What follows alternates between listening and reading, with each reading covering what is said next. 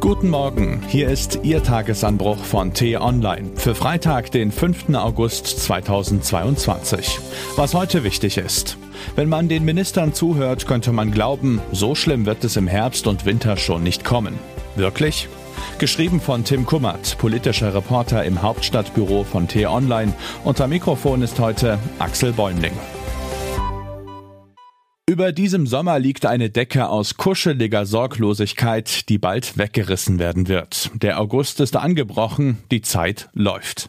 Theoretisch ist es denkbar, dass wir halbwegs gut durch Herbst und Winter kommen, doch die Chance ist extrem gering. Auf Wunder zu wetten lohnt sich in der Regel nicht. Schon jetzt explodieren die Gaspreise, schon jetzt kostet Butter mindestens 3,50 Euro das Pfund und schon jetzt können viele Familien in diesem Land ihre Rechnungen kaum noch bezahlen.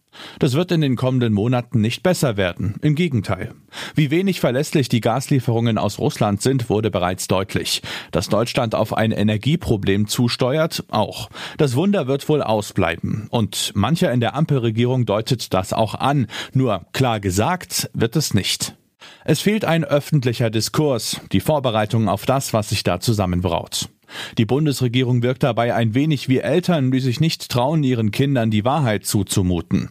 Bloß keine allzu schlechte Stimmung wegen morgen verbreiten, die Party ist doch gerade so schön. Willkommen beim Kindergeburtstag.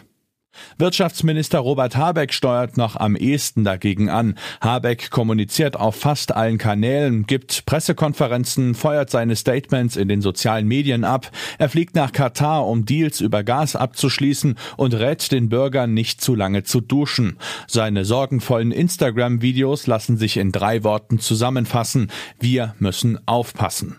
Eine echte Vorbereitung auf das, was da wirklich angerollt kommt, betreibt er aber nicht. Noch deutlicher wird das bei seinem Kollegen Christian Lindner von der FDP. Als Finanzminister ist Lindner der Kassenwart der Nation. Wo Habeck sinngemäß sagt, wir müssen aufpassen, kann man die Lindner Statements zusammenfassen mit es gibt kein weiteres Geld. Leider nein, leider gar nicht.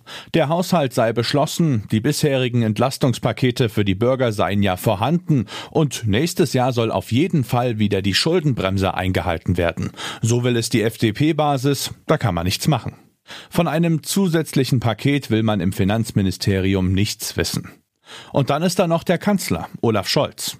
Er versuchte sich im Pathos und sagte den Satz You'll never walk alone. Was sich angesichts der Maßnahmen aus dem Kanzlerenglisch in etwa übersetzen lässt mit Wir kümmern uns schon auch ein bisschen und ja, man denke über weitere Maßnahmen nach, so der Kanzler, mehr nicht. Das Schweigen der Männer und Frauen in der Ampelregierung trifft auf eine verbreitete, ausgeprägte politische Gleichgültigkeit. Das Erfolgskonzept von Angela Merkel war bisweilen, die Deutschen mit Debatten in Ruhe zu lassen. Lehnt euch zurück, ich regle das schon. Dabei wird es hart. Es wird an den Geldbeutel gehen. Die Rechnungen fürs Tanken, für den Strom, für die Heizung werden kommen. Mieter, die nicht schnell genug zahlen, dürfen auf die Straße gesetzt werden. Vermieter werden die Heiztemperatur senken, die Schlangen vor den Tafeln weiter wachsen. Wer in einem Unternehmen arbeitet, dem der Gashahn abgedreht wird, verliert womöglich seinen Job. Mancher glaubt, es werde nicht zu großen Protesten kommen. Zu sicher sollte man sich da nicht sein. In den letzten zwei Jahren ließ sich bei den Corona-Maßnahmen besichtigen, wie schnell der gesellschaftliche Frieden ins Rutschen gerät. Das Risiko sollte die Bundesregierung nicht eingehen und endlich klar benennen, was dem Land bevorsteht. Schluss mit dem Kindergeburtstag. Was heute wichtig ist. Man hat offensichtlich eine Menge zu besprechen. Zum zweiten Mal innerhalb eines Monats treffen sich Russlands Präsident Putin und der türkische Staatschef Erdogan. Er hatte zuletzt ein Ende der russischen Blockade von Getreideexporten vermittelt. Plötzlich sorgt sogar ein Autokrat dafür, dass man in westlichen Demokratien zumindest ein wenig aufatmen kann. Die Zeiten ändern sich tatsächlich. SPD-Gesundheitsminister Karl Lauterbach hat mit FDP-Justizminister Marco Buschmann ein neues Infektionsschutzgesetz vorgestellt. Meine Kollegin Christiane Braunsdorf sprach mit einem Experten, dessen Urteil vernichtend ausfällt.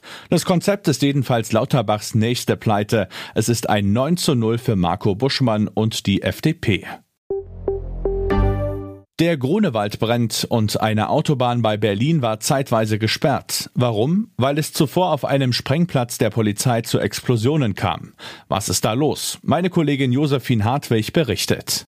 Das war der T-Online Tagesanbruch, produziert vom Podcast Radio Detektor FM. Am Wochenende blicken wir nochmal zurück auf die Frauen-EM und die Frage, ob es jetzt endlich einen Durchbruch gibt, was die Popularität des Frauenfußballs betrifft. Außerdem geht es um den Start der Bundesliga, Erwartungen dafür und heimliche Favoriten. Die Folge gibt's exklusiv zum Hören schon heute Abend, überall wo es Podcasts gibt.